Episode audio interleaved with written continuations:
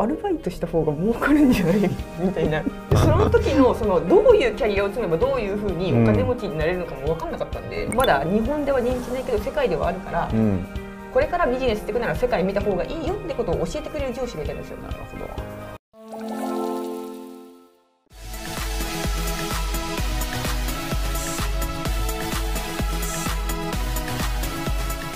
はい皆さんこんにちは。本日もですねいや本日和が正しいですかね。非常にパワフルな女性の方にお越しいただいております。アイフリー代表の山田さんです。山田さんお越しいただいてありがとうございます。ありがとうございます。はい、あの打ち合わせ通り元気な姿であの臨んでいただければと思います。はい、はい、ちょっと番組のあの説明だけさせてください。あの CXO の履歴書チャンネルですね。あの講義に社会でご活躍している方々をゲストにお招きして、まあ彼ら彼女らのまあキャリアであるとか仕事論の部分を深掘っていくっていうような番組になりますんで、えー、前編後編と2本お付き合いいただけますと幸いです。はい。ではよろしくお願いします。よろしくお願いいたします。はい、冒頭ですね、僕がちょっとおねだりしちゃったんですけど、なんか山さん名刺がめちゃめちゃ可愛らしくてですね。あの見見えますかね？皆さんちょっと後であの実物のものこの辺に出しておいてもらえると嬉しいんですけどこれなんかどどういう意図があってこんな可愛らしい名刺にされたんですか？うち広告代理店で営業を一切していなくて、はい、うん、紹介だけでやっているんですけど100%顧客からの紹介まあ、代理店もしくはお客様ですね。でまあ初めて会う人に、うん、まあ、何やってたっけってやっぱ思われること多いので、まあ分かりやすくどんなサービスを具体的に扱ってるかって扱えるかっていうものを書いちゃって であのやっぱりふとした時にあれ山田さんなんか SEO できるって言ってたなっていうふうに分かると紹介してもらえるので。確かにインパクト強いですよねこれ。何できるかってね。上に SEO プレスリリースセス解析。しかも材質もちょっとこだわられてますもんね。材質こだわってます、はい、ちなみに1枚いくらするんですか？1枚150円です。高い。でもこれだけやると印象つきますねやっぱり。この名刺をいただけただけでも今日なんか僕的にめちゃめちゃハッピーです、ね、山田さんお生まれは愛知県？愛知県です。あなんかどどんなこう少女時代学生時代を過ごされたんですか？小学校で、はい、まあまああのトップの方に勉強とかまあまあちょっとあのトップの方に入れてなんでそんなちょっと曖昧にする トップではなかったです。まあ上位上位20%ぐらい何人中あまあでも20%って結構ですよね、はい、45人ぐらいです。あでもね僕だ下位から数パーですよ。中学の時とかもひどかったですよ。なんであの小中と何にも勉強しなくても、はい、まあなんかおいい点取れるじゃんと思ってしまってなるほど。で高校に推薦で入って、はい、はい、でもうほぼほぼ遊んでたんですよ。進学校に入ったんですね、うん、でも私も勉強しなくてもできると思ってたんで遊んでて、うん、ふと3年になった時に周りがめちゃくちゃ勉強しててで進路も明確で、これをやりたいからこの大学に行くみたいなあれみたいな。なるほどなってしまって進学校の中でも一部いや就職するっていう子も本当に数人いたんで私はそっちでいいなと思ってたんですけど、うん、就職活動を、まあ、目の前にすると。目の前にすると、うん、アルバイトした方が儲かるんじゃない？みたいな。高校卒業して入れる職業ってめちゃくちゃないんですよ。なんか例えば総合職みたいな、うん、分かりやすく言うと営業したいって言っても名前が知ってる会社だと高卒受け入れてくれないんですよね。ありますよね。でもちょっと絶望して、うん、1日多分本当10時間とか12時間とか毎日勉強してようやく短大に入れたんですよ。あでも一気にスイッチ入れ入れ替わるんですね。ごご両親はなんかどどういう方なんですか？通のお父さんはサラリーマンで、どちらかというとなんかみんなを養っていくっていうよりはお前たちは好きに生きろみたいな。ああまあまああの放置プレイが好きな感じ放置プレイあの家売って北海道でラーメン屋でもやるから好きに生きろみたいな。へえあそれはえっと実は、えっと、北海道には行かなかったんですけどラーメン屋を12年やってすぐ辞めました。そんな背中を見てきたわけですね。自由に生きる背中を見て。なるほど。大学に行きたいって言ったんですけど、うん、バカ野郎そんな金はねえって言われたんですよ。まあ、ラーメンラーメン屋ちょっと頓挫しちゃったんで。で、私が入ったところは三重の短大なんですけど、はい。うんうん、多分日本一学費が安いぐらい。日本一か分かんないですけど、はい、本当日本一ぐらい安いんじゃないかっていうぐらい、はい、まあ、自分で働いても返せそうなぐらいのただ私のその失敗があってまた、うん、あの短大に入るじゃないですか、はい、で勉強しなかったことを後悔したんで今度は絶対に勉強しようと思ってめちゃくちゃ頑張って勉強した結果、うん、中学校の学校の先生の免許を取ったんですけどしかも家庭科の。家庭科の。あでもっと前に言うと、そもそも入ったのがインテリアデザインだったんですよ。で CAD とかやり始めて、うん、CAD あもうこれついていけないし興味ないわと思ってその時も会社学校辞める勢いだったんですけど、はい、学校の先生にもお願いして居住生活ちょっと私に向かないで変えてくださいって言って交渉したら変えれたんですよ、生活コースってとこに移って、うん、で家庭科の教師の免許を取って教育実習してあこれ絶対無理だと思ってで闇雲に勉強しても意味がないってことを学びました。なるほど。なんでそんなに走れるんですか？手取りいくらっていうのが嫌でした、うん、ああまあそれはね。大事ですよね。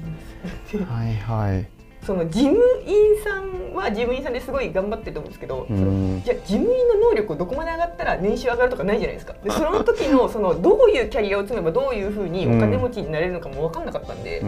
そうなった時に一生頑張って50年後1.5倍ぐらいに上がるって言ったら、うん、なんか他にないのかな なるほど。やっぱそういう思考が働いて出会うべきで出会ったって感じですよね。光通信。そうです。その本当に無駄に勉強した結果そのやりたくないノウハウを身につけて、うん、目的がないと何勉強しても意味がないんだってことを学んででそうなった時に一番最短でじゃあやりたいこともなくでも頑張れば稼げる職業ってなんだろうって探した時に営業だったんですけど、うん、その中で一番レバレッジが効きそうだったのが光通信だったんですまあレバレッジは間違いなく効くでしょうね。約1年ぐらいですかね。1年半です、1年半ぐらいですかね。バトルという言葉がふさわしい環境で営業されてきたと思うんですけど、まあ、結果もしっかり残されて学びにつながるいい思い出ってあったんじゃないかなと思ってましてあえてあげるならどういったイベントがありましたか？賛否両論あると思うんですけど、やっぱり光通信のすごくいいところって成果を出すまで徹底的にやるっていう、うん、わかりやすい、うん、そこのマインドを身につけられたっていうのはすごい助かりました。ね、はいはい、今でも生きてますよね。今でも生きてます、うん、ただその過程はちょっとあんまり放送できない。まあねあの光通信ご出身の方が他の番組でもまあいろいろおっしゃってますからね、まあ、そういった方をぜひご参照くださいというところで。その光通信さんから次あのアリババさんに行かれたと思うんですけど、はい、これがなんかどういう背景があってなんですか？たまたま私がいた部署が大達成しまして、普段光通信ってそのチームがあって、はい、たまに入れ替わったりするんですけど、うん、辞める時ってやっぱり戦力というか営業できる人辞めると会社にとってよくないんで、うん、辞めさせないようにすごいするんですよ。そうですよね。なんですけどたまたま本当大達成して、うん、その私の上長全員が東京に行くってなって。うん、行かない人たちも自由にしていいよみたいな流れがあったんですよ、たまたまなんですけど。その時に仲良くしてくれた上司が、うん、あのいつまでコピー機を売るんだと。それお前のキャリアにどういうことになるんだみたいなことを教えてくれていろいろある中で、うん、そのアリババっていうものが日本に上陸するから、うん、まだ日本では認知ないけど世界ではあるから、うん、これからビジネスしていくなら世界見た方がいいよってことを教えてくれる上司がいたんですよ。なるほどその上司に聞いてエントリーして、で上司は落ちました。漫才か 上司の方の素敵なアドバイスがあって、まあ、アリババさんとの縁が作れて。まあ、実績もしっかりと作られて、まあ、なんか当時本当にアリババって、うん、その日本でもインターネット使って物が売れてない時に、うん、インターネット使って海外に売れるわけないっていう風潮だったんですよ、逆境ですよね。でやっぱり営業の人たちもこれって難しいものだねって思ってた中に勘違いした私が言ってたんで、まあ、勢いであと使えるものは何でも使う性格で上司をうまく使って、当時そんなに売れてない時代なんですけど、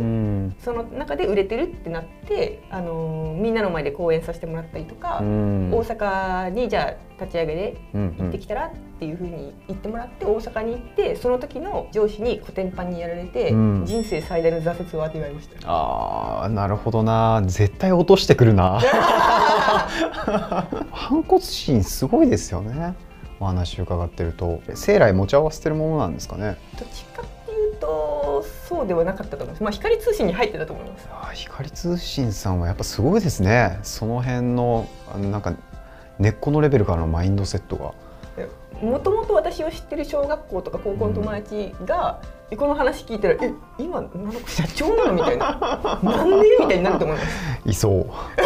う。絶対いそう次ウェブコンサルティング系の会社さんに行かれますと、はい、まあ、おそらくあの事前の打ち合わせの段階だとここが、まあ、キャリアの中でも大きなターニングポイントだとは伺ってるんですけれども、ね、これはどういった意味でなんですかね？もともと直接営業、うん、ダイレクトに1人に対して営業するっていうことをやってたんですけど、うん。うん、やっぱり営業って自分一人の頑張りしか反映されないんですけど、うん、それを一つそのウェブを介在させると広い人に知ってもらえたりとか、自分が1動けば10の成果が出るみたいなことがやっぱりインターネットでできるってことが分かったので、はい、それがすごく大きくてすごい楽しかったっていうのが。あなるほど1対1から1対 N の発想になったとそうですねはいそれが、まあ、めちゃめちゃ楽しかったと楽しかったですね